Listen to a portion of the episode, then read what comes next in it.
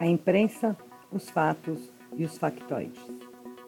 Muitas pessoas consideram a imprensa como sendo o quarto poder da nossa República.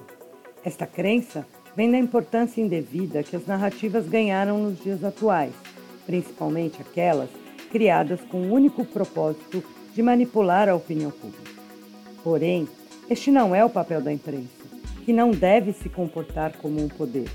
O compromisso da imprensa e dos veículos de comunicação é com a divulgação dos fatos, tal como ocorreram, informar as pessoas e ajudá-las a formar sua opinião sobre fatos relevantes é uma grande responsabilidade. A velha imprensa, inebriada com a credibilidade que possuía e seduzida pelo poder, abriu mão de seus princípios éticos e passou a empregar jornalistas que não estão mais comprometidos com a transmissão da verdade, mas que se comprometeram a construir narrativas que corroborem seus próprios pontos de vista e que ajudem a consolidar entre as pessoas uma ideologia nefasta que nenhum bem traz para a nossa sociedade, beneficiando apenas um grupo seleto de pessoas em detrimento do restante do povo.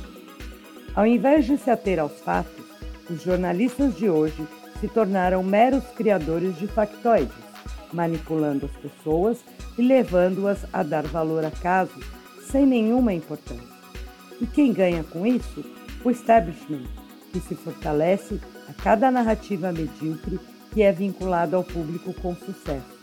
É dessa forma que impedem que fatos de interesse público se tornem conhecidos. Nós, da imprensa independente, trabalhamos arduamente para ajudar as pessoas a desenvolverem o senso crítico necessário para identificar as mentiras, descartá-las, para assim chegarem à verdade dos fatos.